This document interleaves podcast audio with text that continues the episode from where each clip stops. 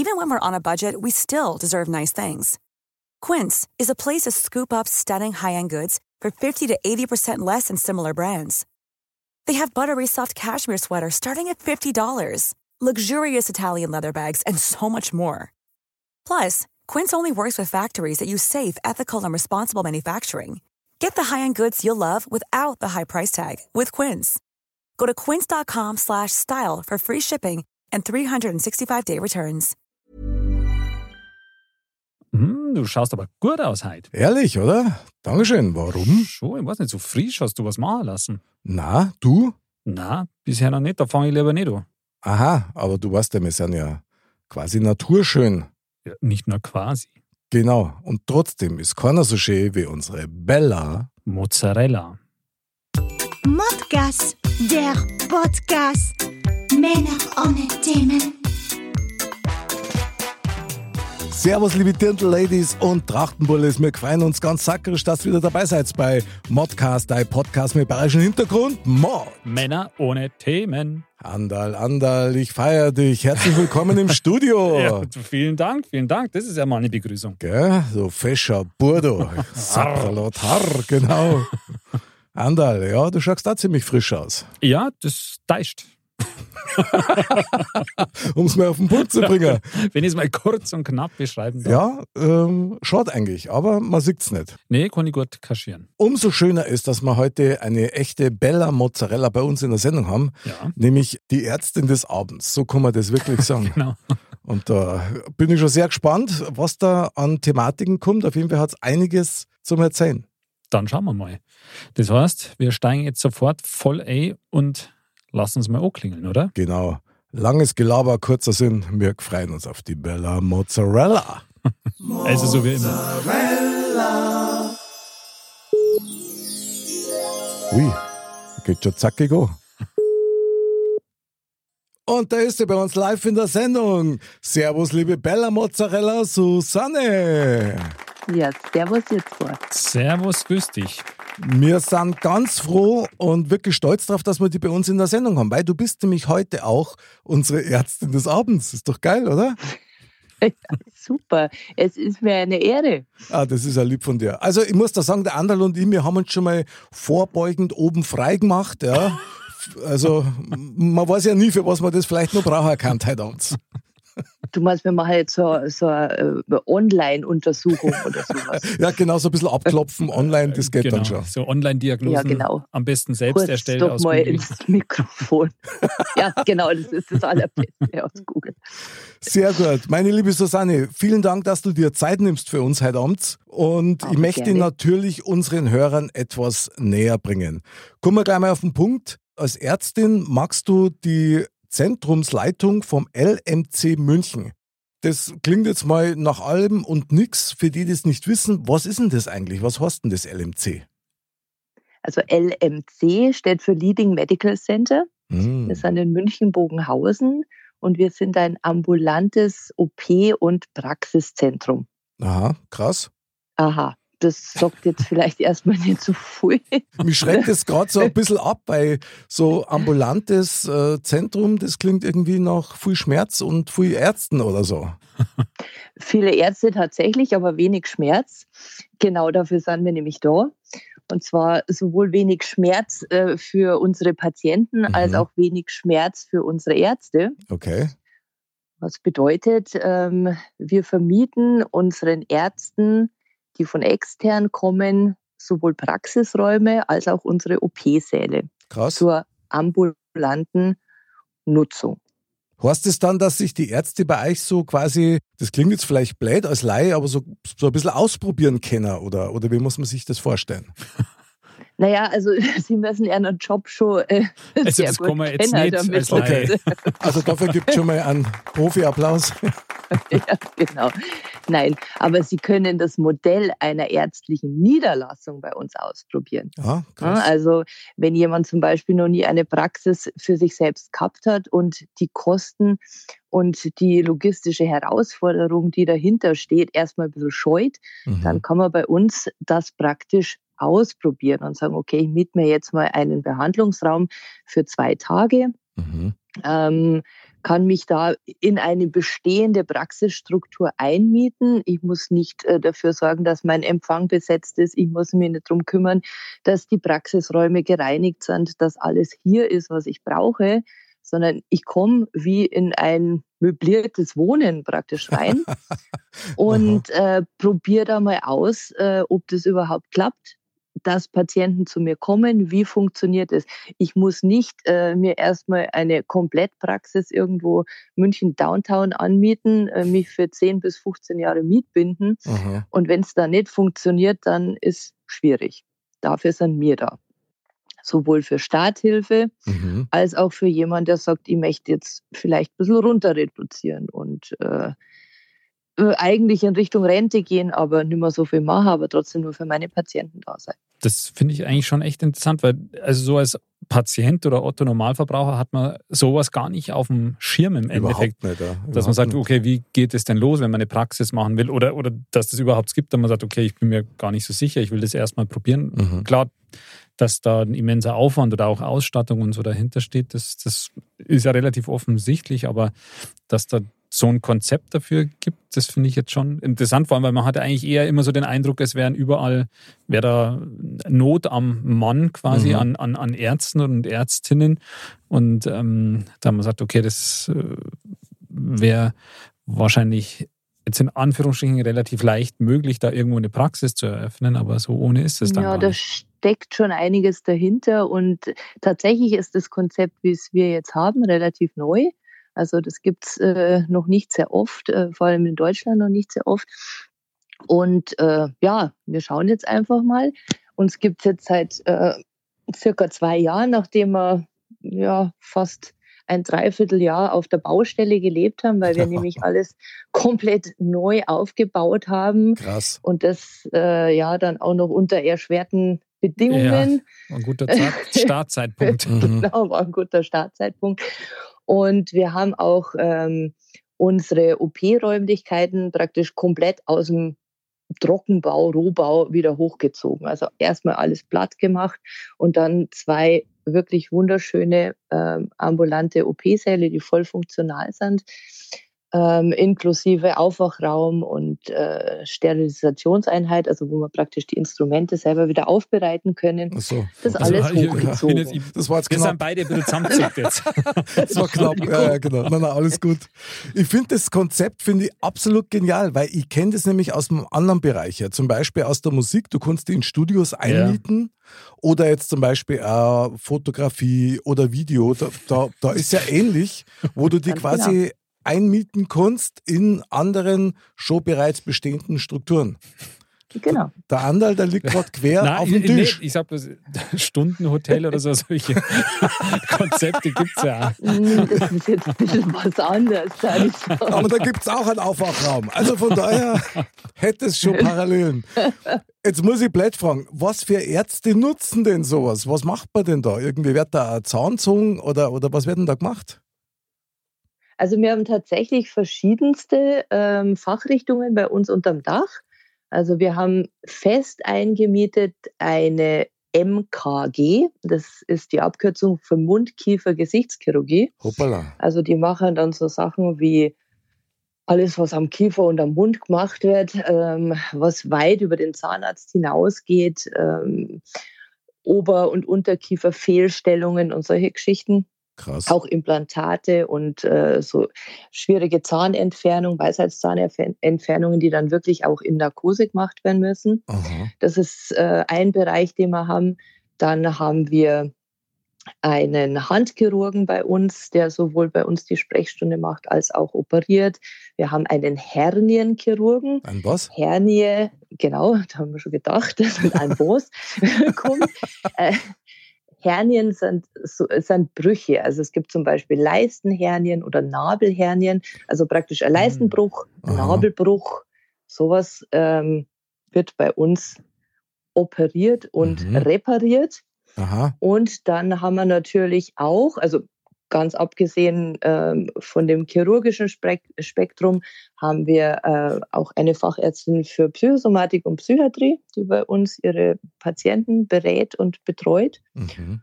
Und einer oder sagen wir mal, der allergrößte Punkt ist bei uns die plastisch-ästhetische Chirurgie. Ui. Aha, weil aha. sich das natürlich anbietet, vor allem im ambulanten Sektor.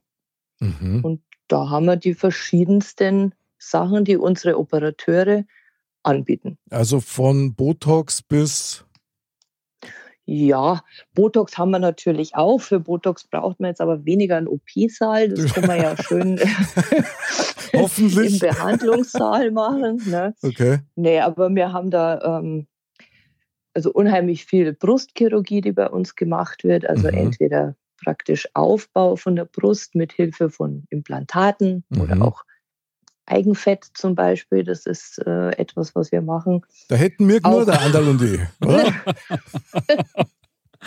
ich wollte es jetzt nicht sagen.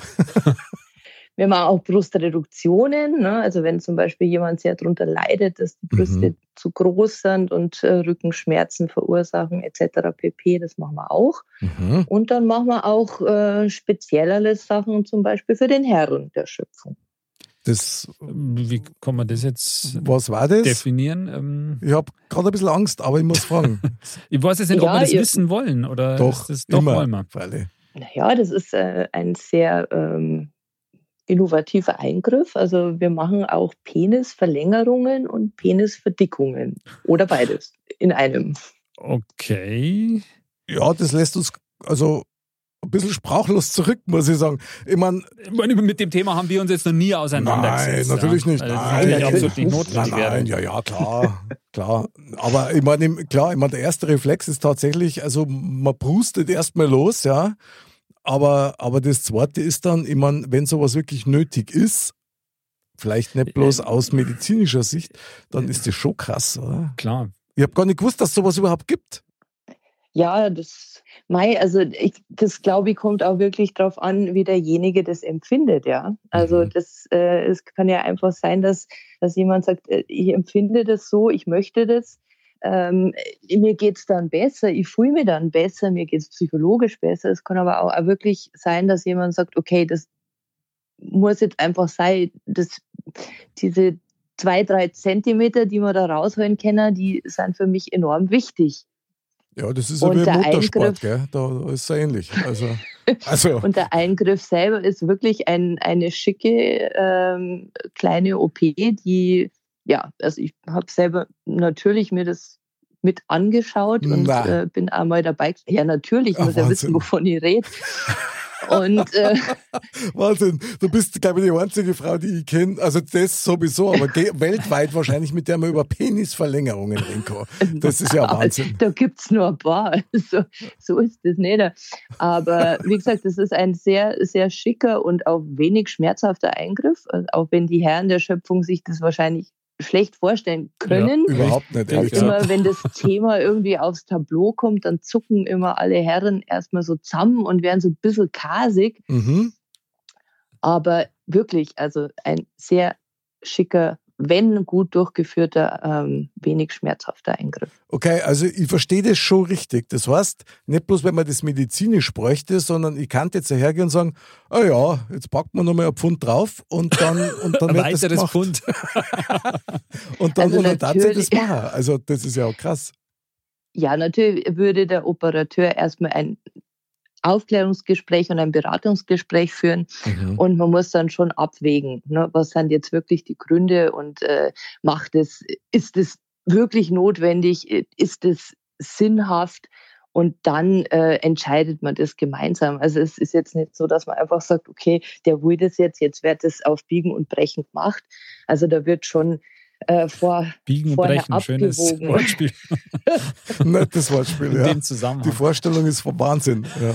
Und natürlich muss auch jeder Patient, das ist ganz klar, wenn es sich so um elektive Eingriffe, also ein elektiver Eingriff ist einer, der jetzt sagen wir medizinisch nicht dringend notwendig ist, ne, Aha, okay. äh, müssen die Patienten vorher natürlich nachweisen, dass sie gesund sind und dass sie diese OP auch gut durchführen und überstehen können, Aha, auch die Narkose, okay. die damit dazu hängt. Also das ist jetzt kein äh, hier Halligalli, jetzt wie gesagt, legen wir nur ein Pfund drauf, sondern es ist schon alles medizinisch fundiert und ja. ähm, abgesichert. Ich meine, krass, genau. klar, jede Operation hat natürlich Risiken auch immer. Ja. Natürlich. Und das Oh, also ich wusste ja. nicht, dass sowas gibt. Ich bin beeindruckt und gleichzeitig fast ein bisschen schockiert, weil allein das in meinem Kopfkino jetzt gerade nimmer stehen bleibt. Aber ich finde das toll, dass du da also offen drüber redest und eigentlich schön, dass es gibt sowas. Also ich finde das schon gut irgendwie. Ja, also ich kann mir auch vorstellen, dass das ist ja wirklich was, wo man jetzt nicht so drüber redet. Ja, mhm, genau. genau. Mhm, und aber da gibt es ja scheinbar schon den Bedarf danach. Das heißt, es, sind dann doch auch Gute einige, Frage. die das ja. machen, oder? Ja, es gibt den Bedarf und äh, ich finde es halt einfach wichtig, dass der Patient, der sich dafür entscheidet, ähm, da vollkommen ähm, relaxed und ohne, ähm, dass er irgendwie bewertet wird, da durchgeht, sondern ähm, dass er einfach die Unterstützung kriegt, die er braucht. Und äh, das versuchen wir ihm zu geben. Und ich glaube, das hat bis jetzt ganz gut funktioniert. Finde ich super. Gefällt mir ganz gut, jemanden für sowas nicht zu bewerten. Das finde ich echt genial.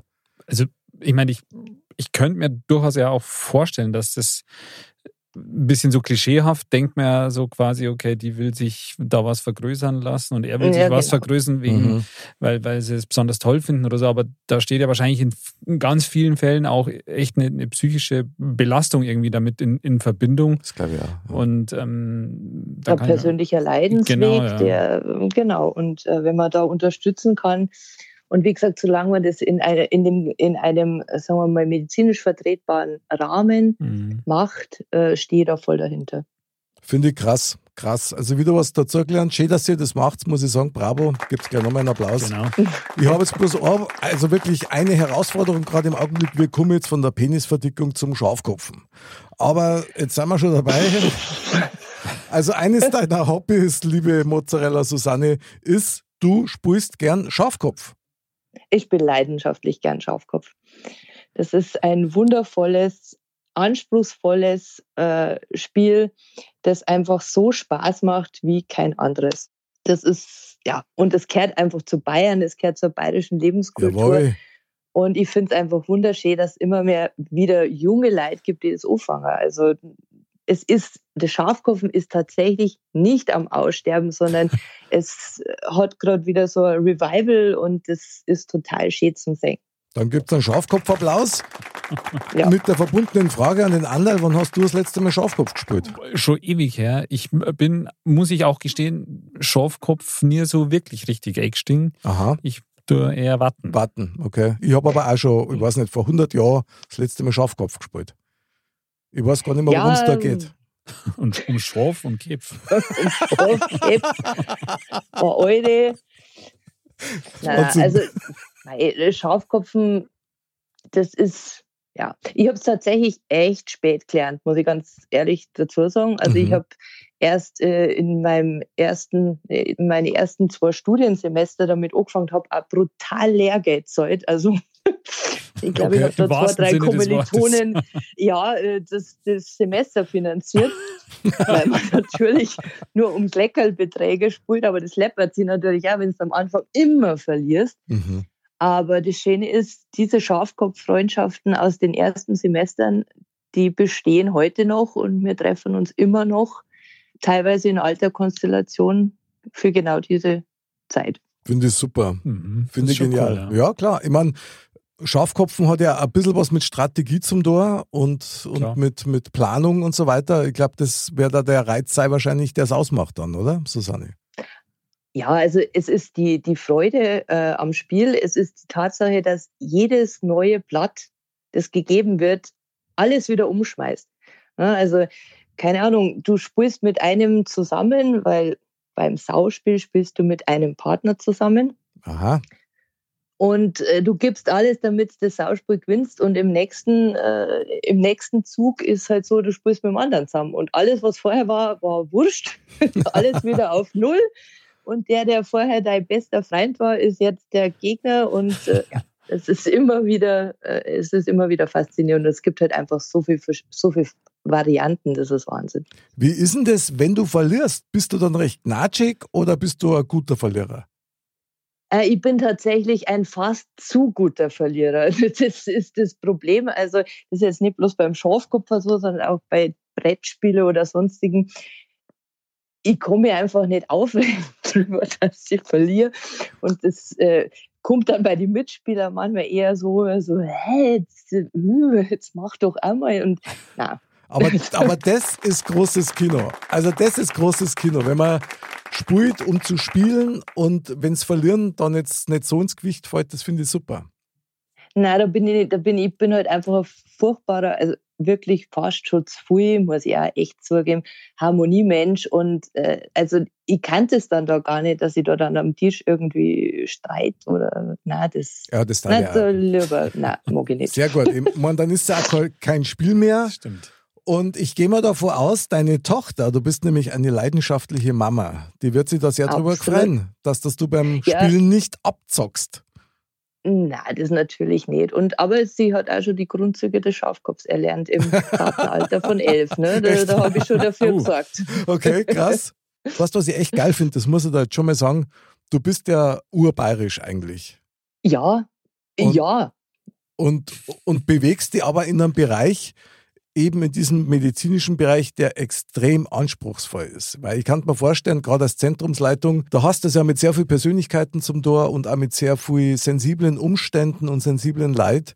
Da muss man schon was drauf haben. Und du widerlegst ja dieses Vorurteil, dass der Bayer erst einmal A, also ein bisschen deppert ist, phlegmatisch ist und maulfaul ist. Also das bist du alles nicht. Du bist ein glänzendes, ein glänzendes Beispiel für die bayerischen Frauen. Bravo, bravo. Das hast du jetzt wunderschön gesagt. Ja, ich hab's mal das nicht einmal aufgeschrieben. runter wie nix.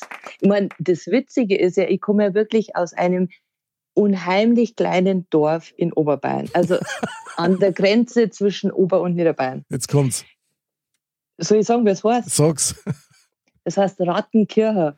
Also wir die Ratten und Kirchen. Rattenkirche. Ein wunderschönes, ja, ein wunderschönes kleines Örtchen nicht einmal 1000 Einwohner. Und da komme ich her. Und das Witzige ist, meine Eltern haben, damit ich auch ähm, des Hochdeutschen dann mächtig werde, mhm. mich die ersten sechs Jahre tatsächlich meines Lebens äh, komplett Hochdeutsch erzogen. Also ich habe kein, keine Silbe bayerisch geredet, überhaupt nicht bis ich ja, in die Schule gekommen bin. Witzig. Und das Schlimme war, in dem kleinen oberbayerischen Dorf war ich dann natürlich die ersten sechs Jahre meines Lebens als Preisel. Das ist Weil bitter. ich nicht das ist, äh, ja, das, das ist krass. Bitter. Also Wahnsinn eigentlich, ja. Vor allem deswegen Wahnsinn, weil meine Eltern genau das Gleiche mit mir gemacht haben. Echt? Ja, ohne Scheiß. Ich habe auch erst das Bayerische angefangen, als ich in die Schule gekommen bin. Ja, siehst du das? Und was hat es braucht mit dem Hochdeutschen? Gar nichts hat es braucht. So, jetzt. Ist schon vorbei. Ist schon vorbei. Jetzt sind wir halt dreisprachig. Ja? Was soll es? Bayerisch, Deutsch ja, genau. und möglicherweise Englisch. Ja, Englisch geht ganz gut. Englisch braucht man in deinem Bereich ja wahrscheinlich auch, weil man halt auch sehr international unterwegs ist. Ja, Englisch ist immer gut äh, zum haben und äh, auch wenn jetzt mal internationale Patienten daherkommen und äh, sagen wir auch die die internationale medizinische Sprache ist äh, schon sehr englisch. Also Studien und sowas wird halt natürlich alles in Englisch verfasst, aber da habe ich ja ein Jahr lang hingearbeitet. Dass Wahnsinn. Das funktioniert mit dem Englisch. Wahnsinn. Also großen Respekt, wir feiern dich. Auf jeden Fall. Ähm, das, das wollte ich jetzt aber noch fragen. Mhm. Kommen da viele internationale Gäste so oder ist das eher so die Ausnahme? Also Gäste ja, also in Anführungsstrichen, Patienten. Mm, Patienten. Na, also äh, man muss tatsächlich sagen, dass die, dass die Gesamtlage der letzten zwei Jahre natürlich okay, dafür ja. gesorgt hat, dass so das internationale Publikum weniger da ist, ist ganz klar. Also wenn, wenn einfach Reisen und alles so schwierig ist, ähm, dann fällt es ein bisschen hinten runter. Aber ähm, generell sind wir natürlich jederzeit offen für internationale Patienten aus aller Welt. Das ist logisch dann ist umso besser, dass du heute beim Modcast bist, weil Modcast nämlich international gehört Stimmt. wird. Ja. Also, liebe Patienten weltweit, wenn ihr einen geilen Trip nach München machen wollt, nehmt auch noch das mit. lmc-münchen.de. Jawohl, ich, ich hab's gesagt. Ich hab's gesagt und auf der Webseite steht's auch. So, das habt ihr jetzt davon. Ja, ihr wolltet es so.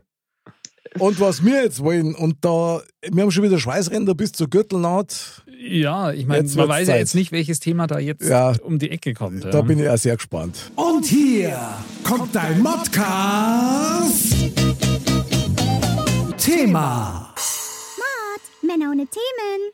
Jawohl, jawohl, jawohl. Bella Mozzarella Susanne, du hast uns heute ein Thema mitgebracht. Überrasche uns, worum geht's heute abends? Tja, mein Thema wäre, alle Wege führen ins Leben. Okay. Hoi. okay, es konnte nur was Philosophisches sein. Das Wasser ist auch schon mal leichter gewesen. Sag mal, was, was verstehst du darunter? Was bewegt dich an dem Thema? An dem Thema bewegt mich, dass ich einfach aus meiner jetzt inzwischen gesammelten Lebenserfahrung sage, man kann planen und man kann da und man kann machen, was man will das Leben geht seine eigenen Wege und es hat einen Grund, warum es die Wege geht.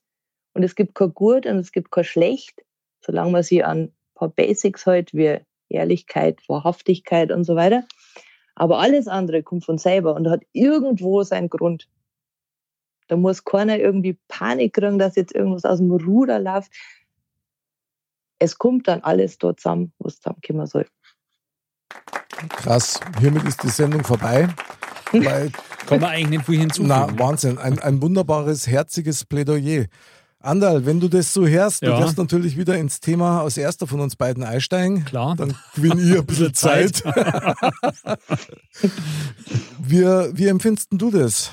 Ja, also ich meine. Alle Wege führen ins Leben, also es, schon krass. Es bleibt auch mehr nicht viel anders übrig, ja, im Endeffekt. Also das Leben ähm, das, das schreibt halt seine Geschichten und du kannst dich dem gar nicht entziehen.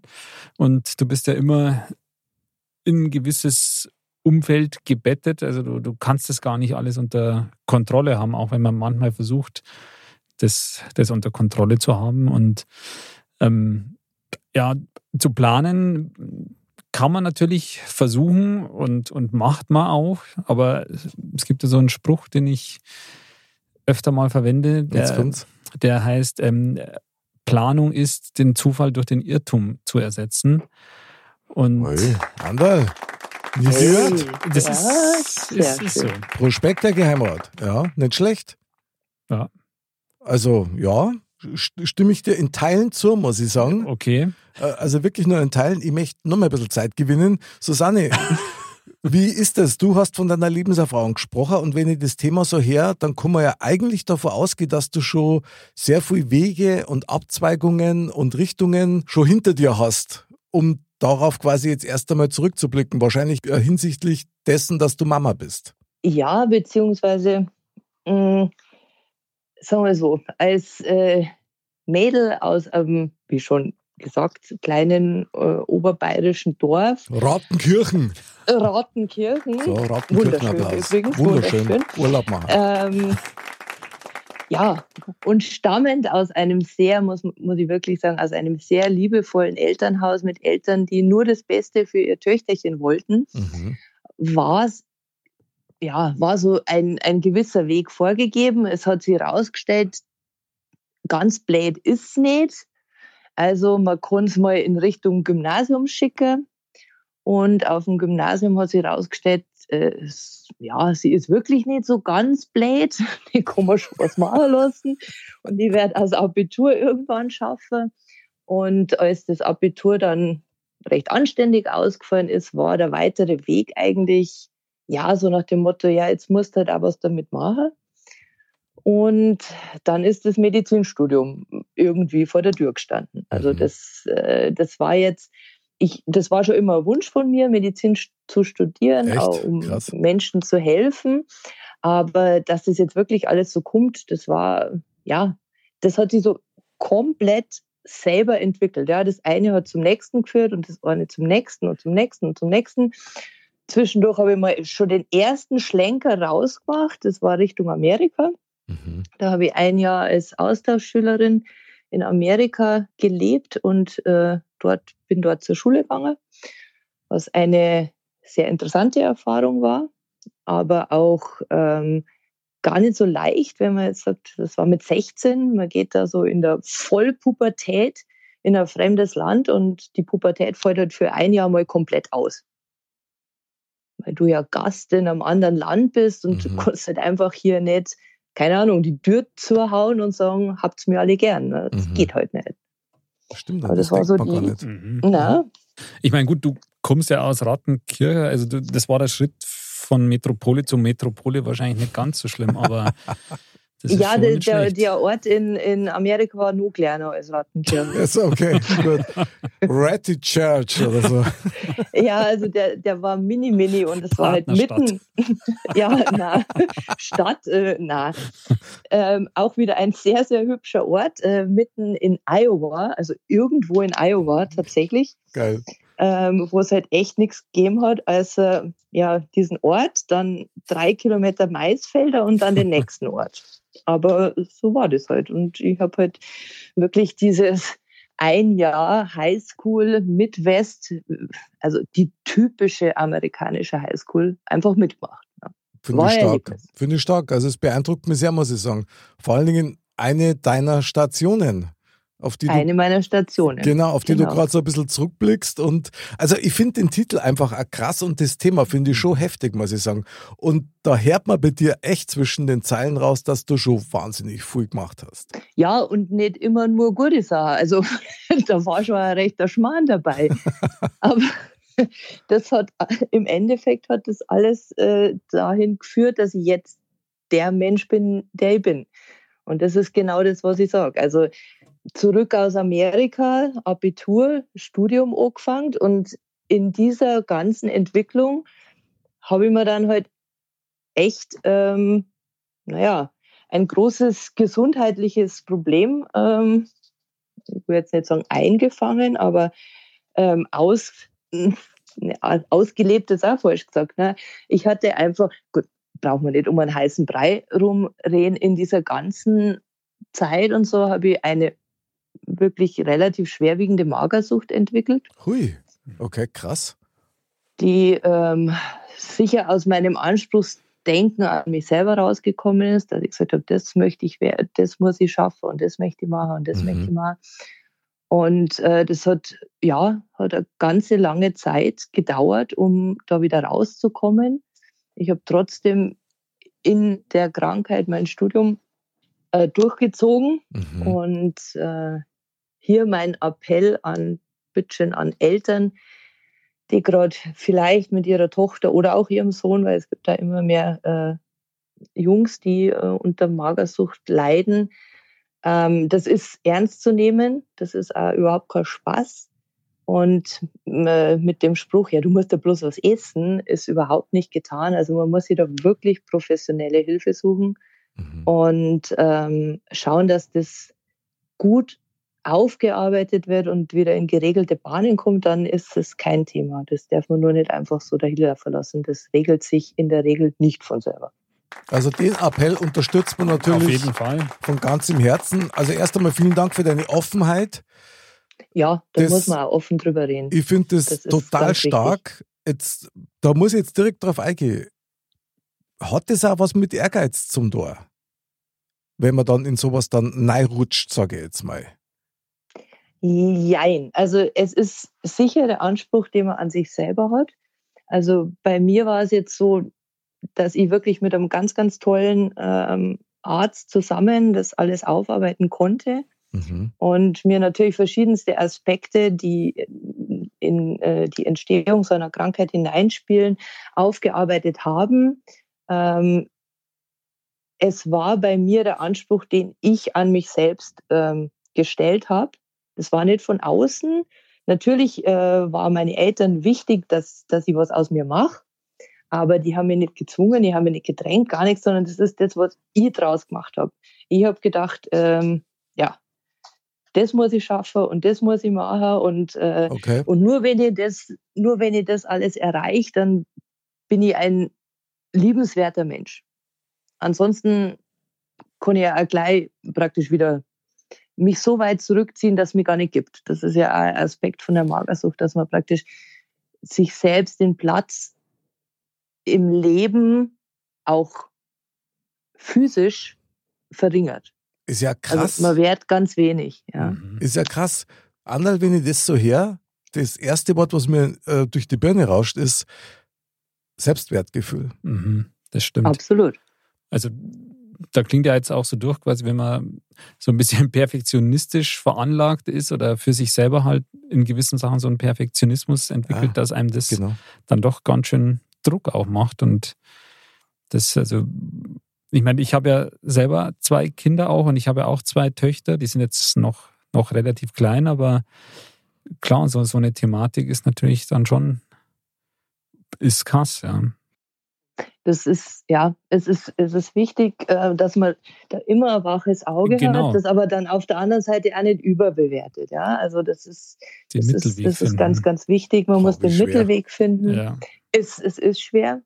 Und ähm, also mein Doc, also wenn man nach mein Doki, der mir da rausgeholfen hat, der war wirklich großartig. Der hat immer, der hat gesagt, sie haben dieses Everybody's Darling Syndrom sie wollen es jedem recht machen und mhm. dabei vergessen es komplett, selbst. nicht vergessen, aber es ist das, das andere ist immer wichtiger. Und ähm, das haben wir bearbeitet und es hat lang gedauert, aber ja. Das geht, das geht aber schon, gut. muss ich sagen, sehr Hand in Hand mit dem Thema, das du heute Abend wunderbarerweise serviert hast, mit dem Alle Wege führen ins Leben. Ja, genau. Ähm, ich meine, wenn man sowas erlebt hat wie du, ich konnte es natürlich überhaupt, also nicht einmal nacherahnen, ja. Aber ich könnte mir vorstellen, du bist da auf einem Weg, so mal grundsätzlich, und du versuchst natürlich das Beste draus zu machen, beziehungsweise dein Ziel zu erreichen. Das kann schon mal ausarten. Also da kann man auch süchtig werden danach. Absolut. Natürlich, klar. Ich meine, zum Leben gehören halt auch solche Dinge dazu, sage ich mal. Klar mhm. versucht man das irgendwie zu vermeiden, aber es lässt sich halt nicht immer vermeiden. Und ich glaube, das gerade sowas ist ja auch was, wo man jetzt nicht unbedingt sehenden Auges reinrutscht, sondern das ist ja wie bei vielen Dingen ein bisschen so ein, so ein schleichender, schleichender Prozess. Prozess. Und ja. ja. das ist schon nicht, nicht ohne. Also absolut. Ja. Also um da jetzt nochmal auf dein Thema mal direkt einzugehen. Also erst einmal mein größtes Kompliment, dass du so offen drüber sprichst und dass du die Thematik damals also angegangen bist. Ich finde das super. Und das ist auch eine große Hoffnung für alle, die möglicherweise gerade mit dem Thema kämpfen. Und wenn wir jetzt auf dein Thema nochmal gehen, ich finde das schon wieder extrem komplex. Ja. Das hat wieder ein wunderbares Netzwerk an Gedanken. Mit dem alle Wege führen ins Leben. Horst es dann, dass man eigentlich alles gar nicht so übertrieben empfinden sollte, so nach dem Motto, nichts wird so heiß gegessen, wie es kocht wird. Und wie geht man damit um? Also ich kann nur sagen, jetzt aus meiner Sicht, ich habe auch viel ausprobiert und ich bin auch wahrscheinlich ein gutes Beispiel dafür, welche Wege das Leben schreibt, die du dir vorher nicht erahnen hättest können. Das hättest mhm. du dir nicht meinen können. Und trotzdem, jetzt mal, wenn ich auf dem Weg war oder wenn man auf dem Weg ist, dann, dann hast du immer so, so ein bisschen innerlich, also so ist es mir gegangen, also den Kampf, das Abwägen zwischen gut und böse, also zwischen, na, na, ich habe die Hoffnung, das wird alles gut und wow, und die mhm. Zweifel. Das ist natürlich schon, also Arme für Ohren selber, glaube ich, ein Thema. Und zum anderen, wenn du Kinder hast, natürlich ja, was bringst du deine Kinder bei? Wie liebst du es denen vor? Richtig. Und ich kann mir vorstellen, dass das echt, also ein ziemliches Pfund ist. Andere wissen das bei euch haben. Absolut. Ich meine, wenn du Du bist ja dann nicht mehr nur alleine für dich zuständig, jetzt in Anführungsstrichen. Ja, das stimmt. Äh, klar, muss man immer auf sein, sein, sein Umfeld auch achten, aber Kinder ist natürlich nochmal eine ganz andere Nummer, weil du da emotional einfach nochmal ganz anders drin bist und da, da versuchst du natürlich auch, und da besteht ja auch tatsächlich auch irgendwie die Gefahr, finde ich, dass man sich selber auch ein bisschen vergisst, ja, weil man ja eigentlich in erster Linie schon an die, an die Kinder denkt. Und ähm, das ist schon auch nicht ohne, aber man hat halt äh, klar diese Verantwortung auch und versucht es natürlich dann auch so gut wie möglich für die Kinder zu machen und auch vielleicht das ein oder andere zu machen, wo man sagt, okay, das würde man unter Umständen, wenn man jetzt alleine wäre oder so zum Beispiel, okay. vielleicht anders machen. Aha. Aber man denkt dann in erster Linie schon an die Kinder auch. Bist du selber, Andal, bist du ein experimentierfreudiger Mensch? Darfst du das von dir selber sagen? Kommt drauf an, würde ich sagen. Also ich würde jetzt eher sagen, okay, ich bin jetzt nicht unbedingt so total spontan irgendwas zu mhm. machen, weil ich, ich, bin halt schon jemand, der auch gern weiß, um was es geht und so. Aber ausprobieren mache ich jetzt schon und ähm, mit Risikoanalyse.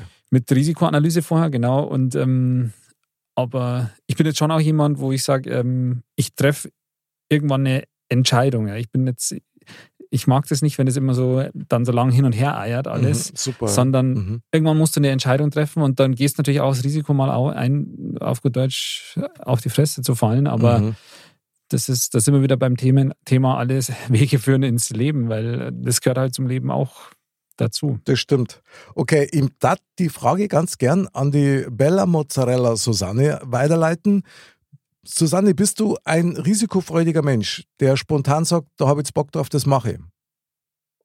Bin ich witzigerweise eigentlich nicht. Ja, Sabralot, was ist denn mit euch los? Na, bin ich eigentlich nicht. Eigentlich bin ich schon jemand, der, äh, der Sachen abwägt, aber ähm, der dann, wie der andere auch gesagt hat, wenn ich was entschieden mhm. habe, dann äh, Sachen mache, die, die, die vielleicht auch total also total verrückt erstmal klingen. Okay. Und wo äh, mein Umfeld wirklich die Hände über dem Kopf zusammenschlägt und sagt, äh, sag mal, jetzt, jetzt ist aber wirklich, jetzt ist aber wirklich soweit. Aber wenn ich da total dahinter stehe, dann mache ich das auch. Mhm. Und habe dann, wenn ich es auch gemacht habe und merke, okay, das war jetzt vielleicht doch nicht so toll, dann muss man halt wieder die, die Kraft äh, und äh, die Einsicht haben, dass man sagt, okay, das war jetzt so, das war jetzt eine Station in meinem Leben, die mich vielleicht, ja, nicht die augenscheinlich dorthin gebracht hat, äh, wo ich jetzt hin wollte. Mhm. Aber es war einfach eine Station in meinem Leben. Mhm. Okay. Es gibt ja diesen Spruch, aus Fehlern lernt man, ja. Also da ist auf jeden Fall was dran. Und ich meine, wie ich glaube, du Mick hast es vorher gesagt, im Endeffekt, oder was die Susanne, jetzt weiß ich es gar nicht mehr. Also genau, einer von euch beiden hat es gesagt, im Endeffekt, man ist ja so, wie man ist, weil man halt diese ganzen Stationen durchlaufen hat. Ja. Das, das, das führt ja irgendwie dazu. Ja, das ist so, man ist die Summe seiner Erfahrungen. Ja, da bin ich auch bei dir also ich kämpfe gerade so ein bisschen, ja, weil das, ich finde das jetzt gerade sehr cool, weil das steuert nämlich schon in die Richtung, okay, gibt es eine Bestimmung, ja, oder gibt es Zufälle, ja. Ah, das so. kommt mir irgendwie bekannt vor. Ja, ja, genau. Und das spielt da schon mit Nein, meiner Meinung nach. Wo ich gerade echt ein bisschen kämpfe, ist, alle Wege führen ins Leben, Horst eigentlich, jetzt einmal so ganz einfach übersetzt, da schwingt mit, du brauchst Gottes Vertrauen, also das wird schon gut gehen. Auch wenn es nicht danach ausschaut. Und da muss ich sagen, äh, ja, toll, wenn einer so denkt, und aber blöd, wenn es dann nicht funktioniert. Weil ich kann euch eins sagen, ich meine, selbst wenn hier jetzt drei Leute im Podcast sind, die viel ausprobiert haben und wo manchmal nicht gut gegangen ist und manchmal ist gut gegangen. Es gibt auch welche, bei denen ist das so richtig schlecht ausgegangen und da gibt es keine zweite Chance mehr. Natürlich. So, also wie kann man das jetzt handeln? Weil gerade wenn du eigene Kinder hast, ich meine, ich wollte nie, dass meine Kinder die gleichen Fehler machen, wie sie gemacht habe.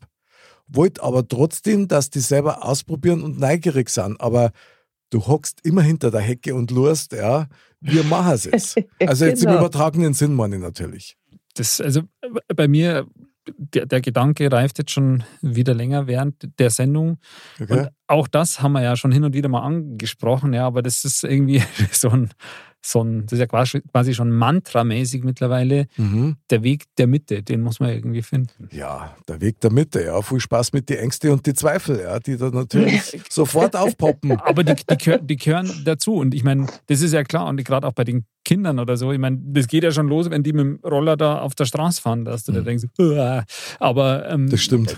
Du kannst ja dann nicht sagen, nee, ähm, ihr dürft nicht Roller fahren, so ungefähr. Also du, du musst irgendwie ja. den Mittelweg gehen und ähm, natürlich in der Abwägung der Risiken. Mhm. Bei manchen Sachen muss man dann halt auch entscheiden, das geht nicht. Aber bei manchen Sachen muss man halt auch quasi ein gewisses Quäntchen Risiko ist im Leben halt oft dabei. Hängt mit Sicherheit auch vom Alter ab. Natürlich. Ich meine, Susanne, deine Tochter ist jetzt, glaube ich, elf, hast du vorher gesagt, ja?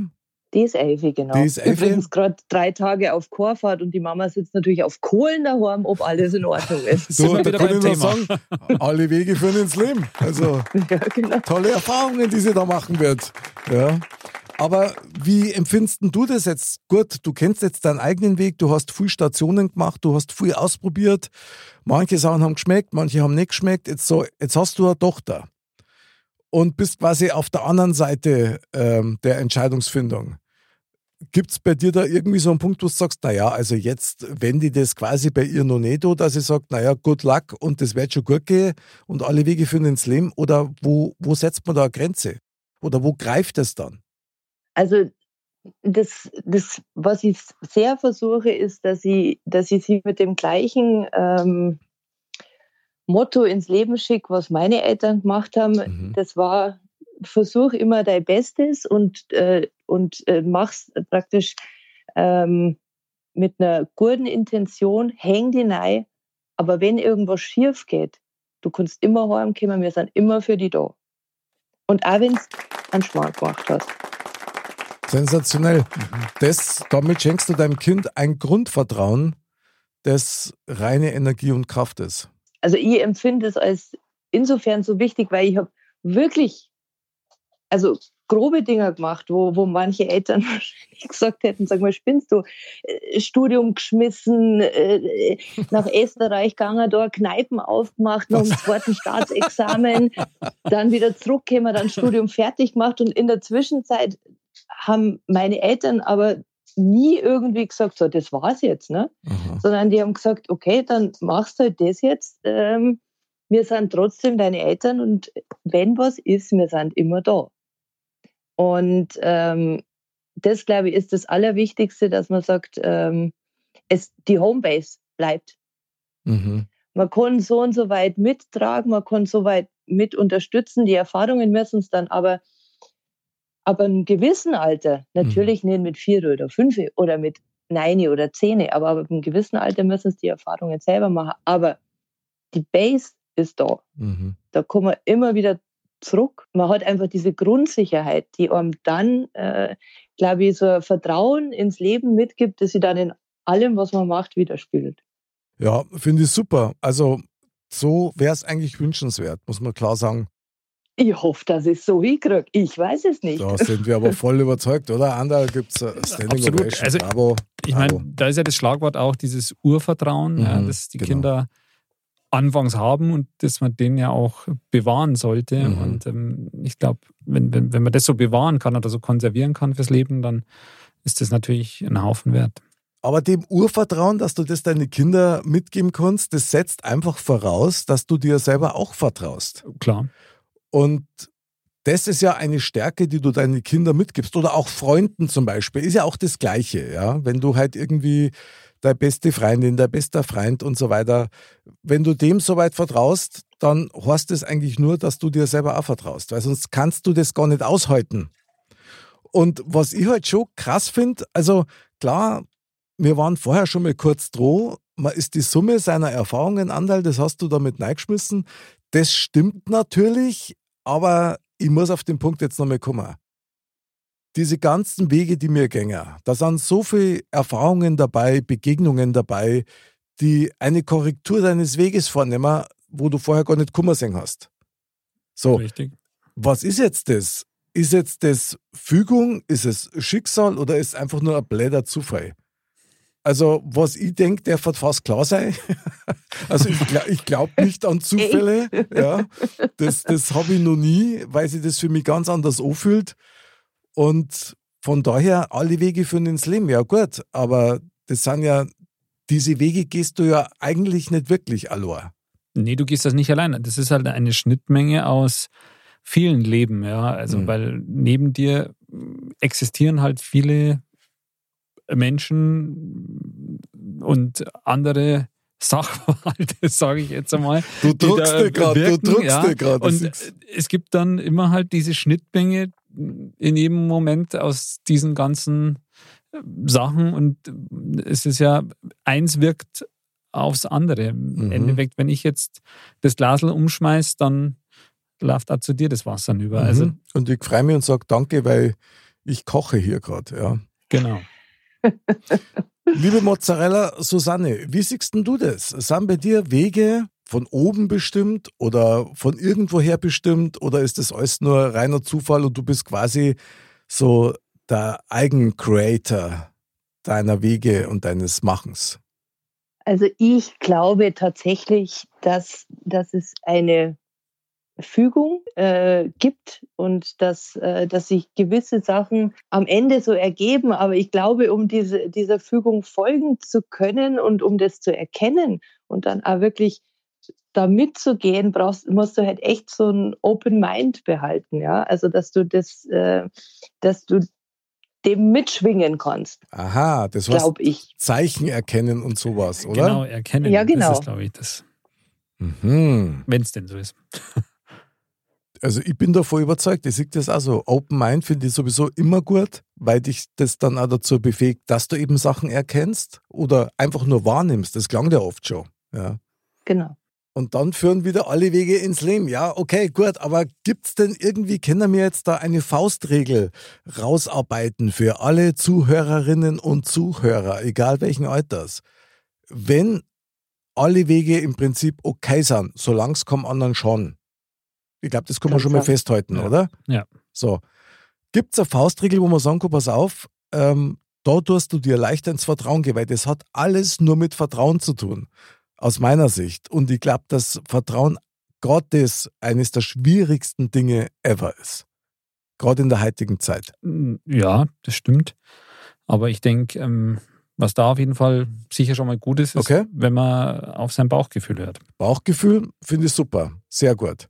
Okay. Mozzarella, was sagst du? Was kann man als Rüstzeug mitnehmen, als Gradmesser? Also, wie du schon angesprochen hast, also diese goldene Regel, äh, was du nicht willst, das wann dir tut, das fügt auch keinem anderen zu. Das muss die Basis von allem sein.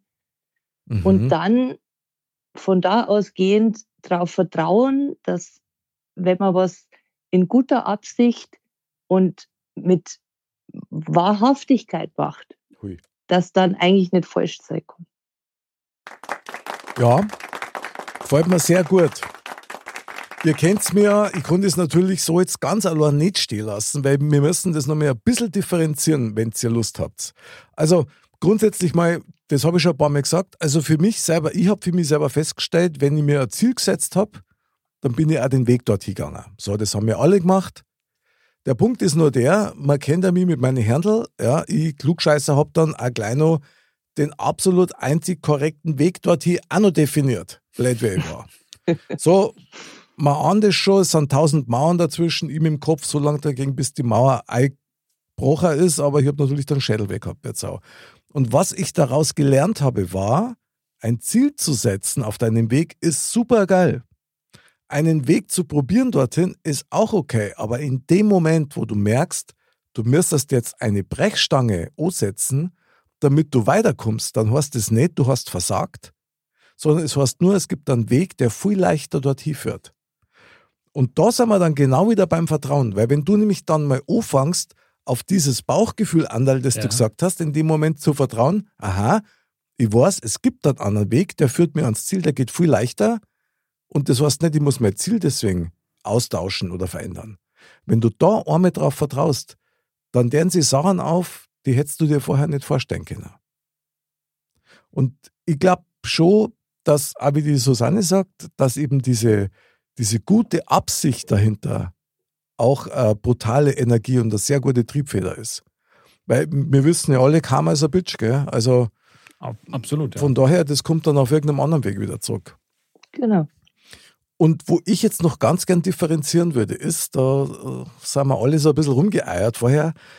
Wir haben ja im Prinzip zwei Handlungsstränge in diesem Podcast. Der eine ist, das sind unsere eigenen Wege.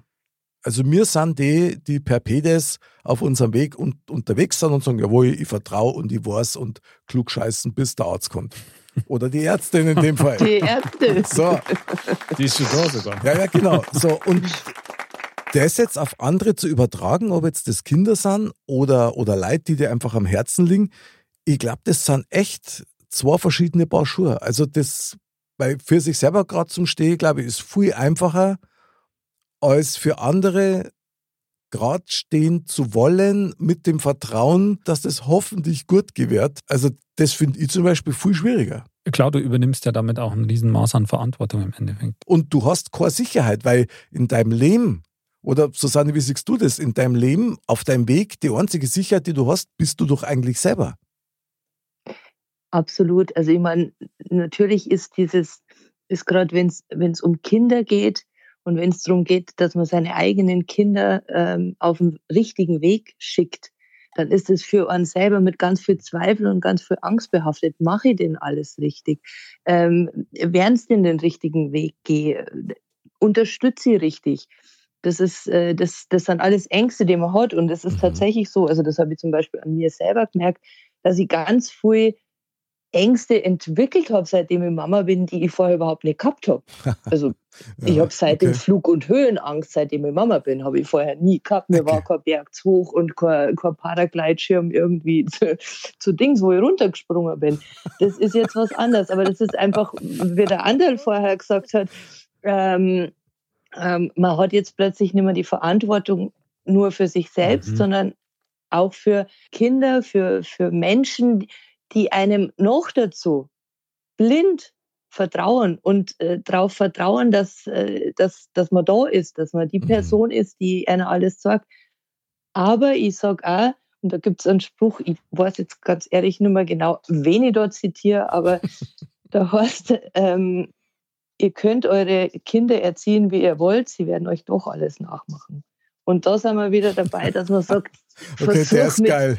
mit mhm. Beispiel voranzugehen. Und wenn du selber in die vertraust, wird auch das Vertrauen in deine Kinder wachsen. Ja, und auf der anderen Seite klingt der Spruch natürlich, das Zitat, fast wie eine Drohung. Also das... Hui, hui, hui. Ja, das klingt auf jeden Fall danach, dass man sagt, okay, das, also die Worte und das Handeln müssen irgendwie übereinstimmen, weil sonst ähm, genau. funktioniert es nicht oder bringt es nichts. Ich finde das irre. Ich finde es echt irre, wie man sich auch selber verändert in dem Moment, wo du aktiv, also seelisch gesehen schon fast, eigentlich Verantwortung für andere übernimmst. Ja, klar. Meine Lieben, das ist echt ein brutales Thema. Also, und wir kratzen echt nur an der Oberfläche. Das ja. ist, hey, aber sehr, sehr geil. Also, alle Wege führen ins Leben. Alle guten Wege führen ins Leben. Oder sind es alle Wege? Alle Wege, weil die schlechten keiner dazu. Im Endeffekt. Das ist ja immer der Scheiß, dass die schlechten Wege auch dazu gehören. Ja, du kannst das nicht vermeiden. Nein, das braucht der keiner. Man versucht es ja zu vermeiden, ja, aber es ist nicht immer. Am letzten ist immer, wenn du es nicht Kummer siehst. Was du, Simon? Das stimmt. Das ist dann immer richtig scheiße. Ja, Wahnsinn. Aber was jetzt Kummer sieg ist Neuschmarnstein. Neuschmarnstein.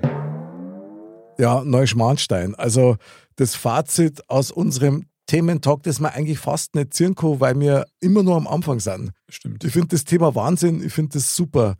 Meine liebe Mozzarella Susanne, was kannst du aus unserem legendären Thementalk dank dir aus diesem Thema rausziehen für dein Leben?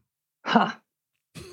Ich kann rausziehen, dass man nach, äh, nach, nach einer guten Stunde echt angeregten und tollem Gespräch mit, mit ganz viel äh, Input von, von verschiedenen Seiten ähm, ganz sicher trotzdem keine Patentlösung hat, sondern dass man einfach immer weitergehen muss, weitere Wege gehen, die weiter dein Leben formen.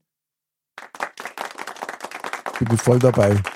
Andal, also Zitate uns. Genau, also ich glaube, da kann man eigentlich nahtlos anschließen. Im Endeffekt ist es halt so, das Leben zum Leben gehört, dass es keine Patentlösung gibt.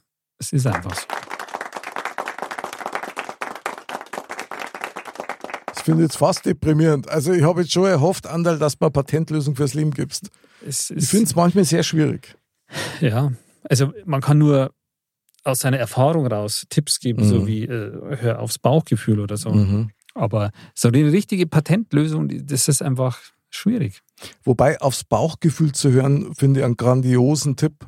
Es ist halt wahnsinnig schwer, dem zu vertrauen, weil. Manchmal ist es schwer, dem ja, zu vertrauen, aber. Das musst du erst lernen. Also, ich weiß nicht, wie es euch geht, aber wenn man da so wirklich in sich hineinhorcht, damit bin ich eigentlich noch nie wirklich auf die Schnauze gefallen. Ja, und dann musst du trauen, dass du das halt auch durchziehst. Das stimmt. Genau, und das ist die hohe Kunst. Also, ich kann noch als Fazit sagen, dass ich eigentlich kein Fazit habe. Ähm, ich habe immer an eines jetzt gerade denken müssen, dass ich für mich selber irgendwann erkannt habe, meine Kinder sind ja alle erwachsen mittlerweile, dass du aber einen bestimmten Zeitpunkt überhaupt nicht mehr einschätzen kannst, ob der Weg, den dein Kind jetzt nimmt oder sich entscheidet dafür, ob das auch der richtige ist. Du kannst das selber nicht mehr beurteilen. Mhm. Und das ist ein mhm. Moment, wo du loslassen musst und wo man dann da nur sagen kann, okay, pass auf, Hauptsache du schatzt kaum, her auf dein Bauchgefühl, her auf dein Herz und so wie die Susanne gesagt hat und du weißt, dein Fallschirm ist eigentlich immer daheim. Ja. Also wenn es ganz blöd läuft, es tut trotzdem weh, aber irgendwie kriegen wir es dann schon hier. Dann da ich sagen, jetzt schauen wir mal, was im Tempel los war und was uns das Orakel von der Wiesenheit mitgebracht hat. Sicher einiges. Ja, extra für die Bella Mozzarella Susanne. Die Weisheit der Woche. Das Orakel von Kalypso sagt. Zehn Minuten mal nicht zu denken, stattdessen dir selbst eine Auszeit schenken. Hau zweimal fünf Minuten Stille in einen Topf. Das ist wie Urlaub für deinen Kopf. Ja? Jawohl, Urlaub für den Kopf ist doch wunderbar. Genauso wie diese Sendung heute. Also einen fetten Applaus für dich, liebe Mozzarella Susanne. Genau. Was für ein Thementalk. Echt geil. Es war echt super schön mit euch zum Reden. Muss ich echt sagen. Ganz tolles, ganz toller Gedankenaustausch. Echt toll. Vielen Dank, hat total Spaß gemacht. Ja, vielen Dank. Ich meine, das Thema war natürlich schon ein Brett. Das hat relativ viele Ziemlich, äh, Aspekte und ähm, wie wir schon gesagt haben, ich glaube, da haben wir jetzt wieder auch nur sehr oberflächlich dran gekratzt. Wir bohren da weiter und wir laden dich jetzt schon ein für eine zweite Runde. Wenn du mal wieder Lust hast, dann bohren wir an den Bredel weiter. Ha, was meinst du? Da bin ich dabei. Wir freuen uns drauf. Meine liebe Mozzarella, Ärztin, Susanne und was sonst noch dazu gehört. Echt total geil, dass du dir die Zeit heute für uns genommen hast. Es hat unfassbar viel Spaß gemacht. Und ich konnte jetzt schon sagen, der Andal und ich werden heute Nacht nicht schlafen, aber wir werden uns wieder die Oberteile bedecken, oder? Weil wir das, ja, jetzt wird es ja, eh schlank. Ja, ja, genau. Und dann machen wir halt die Hauptuntersuchung das nächste Mal. Genau, die Hauptuntersuchung, das klingt wie beim TÜV, aber ist gut. Ja, manchmal fühlen wir uns also, ja, es wird Zeit für Oldtimer-Schüttel. Ja, genau. Wahnsinn. Mein lieber Anderl, hat wieder total Spaß gemacht. Was für eine Runde, oder? Ja, absolut. Ich schmeiß schon mal die Hebebühne an. Jawohl. Leg die drunter und schraub an mir rum. So machen wir das. Meine liebe Susanne, vielen Dank nochmal für den Thementalk. Wir freuen uns auf dich und aufs nächste Mal Sehr mit gerne. Dir.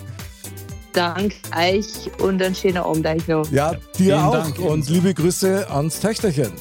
Liebe Dirndl-Ladies und Trachtenbullis, bleibt's gesund, bleibt sauber, bleibt's fröhlich und vor allen Dingen bleibt's auf eurem Weg, weil der führt ins Leben. Vor allem benutzt euren Weg mit Herz. Bis zum nächsten Mal und Servus.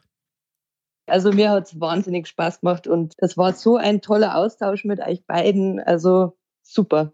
Echt, echt toll. Even when we're on a budget, we still deserve nice things. Quince is a place to scoop up stunning high-end goods for 50 to 80% less than similar brands. They have buttery soft cashmere sweaters starting at $50, luxurious Italian leather bags, and so much more. Plus, Quince only works with factories that use safe, ethical, and responsible manufacturing. Get the high-end goods you'll love without the high price tag with Quince. Go to quince.com slash style for free shipping and 365 day returns.